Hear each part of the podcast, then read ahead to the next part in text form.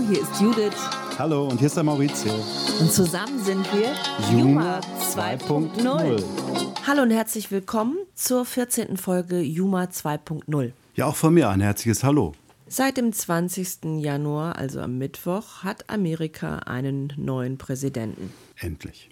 Könnte man hier sagen, die Zeit der Lüge ist vorbei?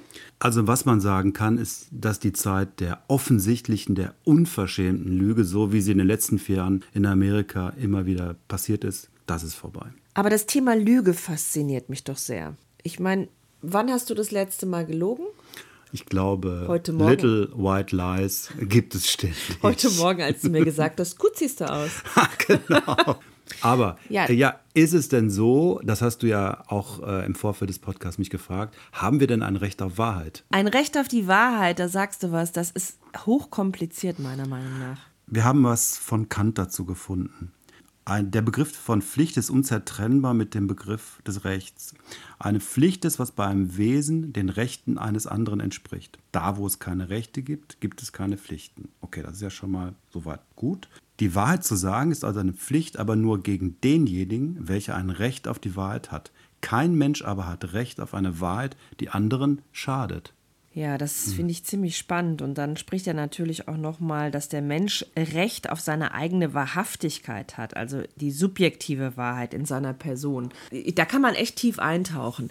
Ich finde aber diesen Satz, dass niemand ein Recht auf die Wahrheit hat, was den anderen schaden könnte. Niemand hat die Absicht, eine Mauer zu bauen. Okay, auch ein großer Protagonist in der Weltgeschichte mit einer wirklich dreisten Lüge.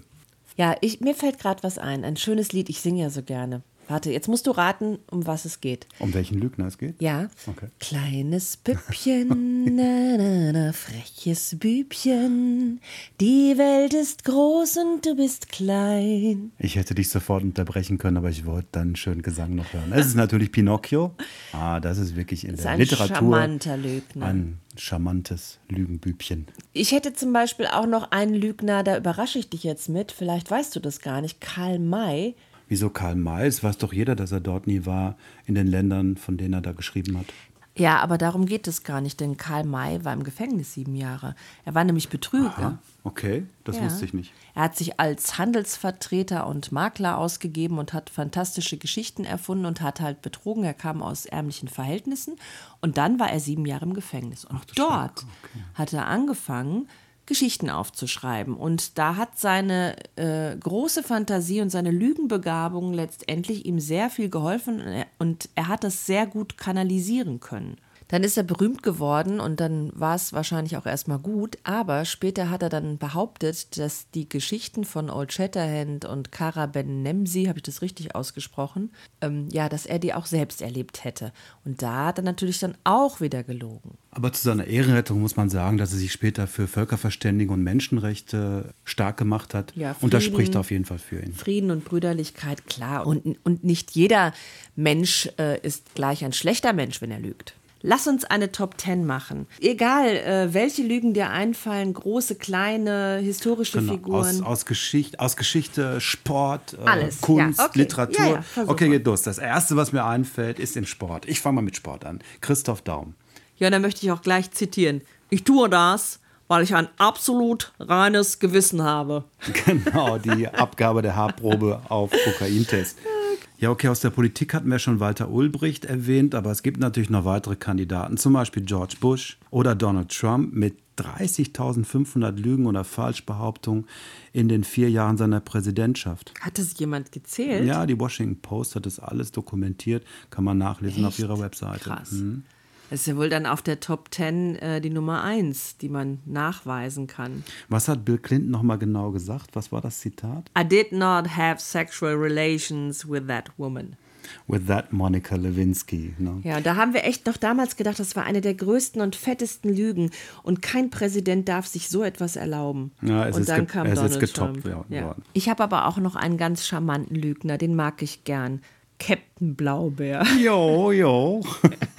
Und weißt du, wen ich auch noch gut fand? Das war der Hitler-Tagebuchfälscher, der Kujau, weil da gab es diesen tollen Film Stonk, den habe ich echt gemocht. Da waren ja diese Buchstaben vorne auf, auf den Tagebüchern waren ja falsch. Statt äh, AH stand da FH. Mhm. Und dann gibt es ja in dem herrlichen Film Stonk, gibt es ja die Szene, wo die dann versuchen, was es wohl bedeuten könnte. Und dann kommen sie auf sowas wie Führers Hund. Oder Fritz Hitler. Fritz Hitler. Sehr gut. Darf man in einem Podcast Hitler erwähnen? Na, okay, jetzt haben wir ihn erwähnt. Macht Egal. ja Serdar Somuncu auch ständig. Aber lass uns über weitere Lügner sprechen. Es gibt ja auch ganz tolle aus der Literatur. Wir hatten ja Karl May schon, aber Figuren zum Beispiel in der Literatur sind ja auch der Baron von Münchhausen. Den gab es wirklich, ne? Das mhm. war ja ein, ein echter Mensch. Aber weißt du, wen es nicht wirklich gab? Felix Krull. Die Bekenntnisse des Hochstaplers Felix Krull von Thomas Mann und da gab es zwei richtig gute Verfilmungen. Einmal mit Horte Buchholz und später in den 80ern nochmal. Und die sind richtig, richtig charmant. Charmant ist auch Leonardo DiCaprio im Film Catch Me If You Can, wo er den Hochstapler Frank Abagnale spielt. Ein Scheckbetrüger aus Amerika. Ja, und der ist ja jetzt sogar irgendwie ein Berater geworden. Ne? Also auch äh, vom Lügner zum Erfolgsmensch, ähnlich wie Karl May. Vom Saulus zum Paulus. Sozusagen. Oder so.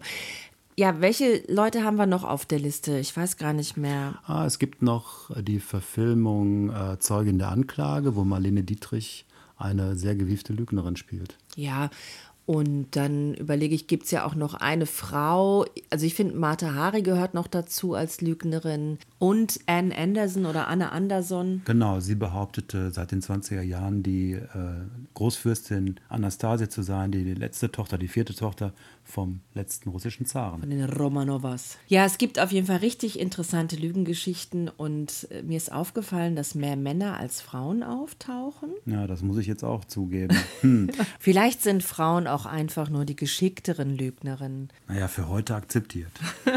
Generell möchte ich aber sagen, es ist ja ganz egal, große, kleine Lügen. Man sollte mit seinen Lügen keinen Schaden anrichten. Man sollte Lügen vielleicht auch eher benutzen, um Gutes damit zu tun und zu unterhalten. Alles andere, finde ich, sollte man versuchen eher bei der zu Wahrheit umgeben. zu bleiben. Ja, genau. Und lasst uns jetzt das Thema beenden, aber denkt mal über eure oder andere Lügen nach. Und übrigens noch ein kleiner Tipp, eine ganz charmante Person, die auch gelogen hat, aber eigentlich eher in einen Lügensog reingezogen wurde ist der Wenzel von Kleider machen Leute Gottfried Keller. Meine absolute Lieblingsgeschichte, als ich 12, 13 war. Ich habe diese Geschichte so geliebt. Aber jetzt mal Thema Wechsel. Wir wollten ja noch was anderes erzählen. Es gibt zwei Sachen, die ich noch mitgebracht habe. Einmal wollte ich noch ein paar Podcast-Empfehlungen machen. Ich möchte noch mal auf 8 Songs from Yuma 2.0 hinweisen und eine ganz tolle große Sache, die ich gestern erlebt habe. Ich war nämlich bei Frida Kahlo im Museum. Eins von vielen virtuellen Museen, die man im Moment besuchen kann. Und dazu gehören zum Beispiel das Rijksmuseum in Amsterdam oder das Musée d'Orsay in Paris oder das Museum Frida Kahlo in Mexico City. Wo ich gestern war. Genau, oder die Albertina in Wien. Da war ich übrigens auch schon. Das Pergamon-Museum in Berlin. Überall Museen auf der ganzen Welt, die man jetzt virtuell besuchen kann. Eine tolle Gelegenheit. Man kann da nämlich ganz alleine stundenlang vor einem Bild stehen und es studieren. Stundenlang muss man es ja nicht tun.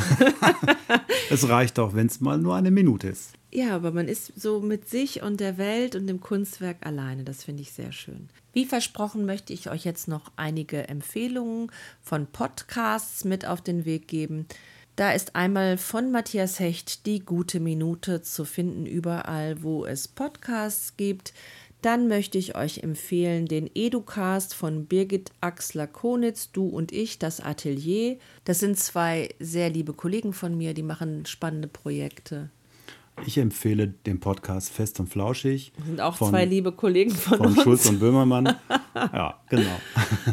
Aber am Ende empfehle ich euch einfach unseren Podcast Juma 2.0, oder? Ja. Okay. Und dann sagen wir bald mal. Ist jetzt schon Feierabend? Wir müssen leider schon Feierabend machen. Echt? Ja, die Zeit ist gut um. Ehrlich? Mhm. Ich finde, es fühlt sich an, als würden wir jetzt noch irgendwie zwei Themen bringen müssen. Machen wir nächste Mal. Okay, und dann ist auch schon der letzte. Mhm. 15. Ja, der mhm. achte von acht. Mhm. Sieben von sieben haben wir schon. Mhm. Macht 15. Das Hexen einmal eins, so ist genau. es wieder. Was machen wir dann? In der Quersumme sechs. Oje. Fangen wir einfach an mit 6 mal 6 nochmal. Na, nee, das ist zu knapp. So, wir labern immer zu viel.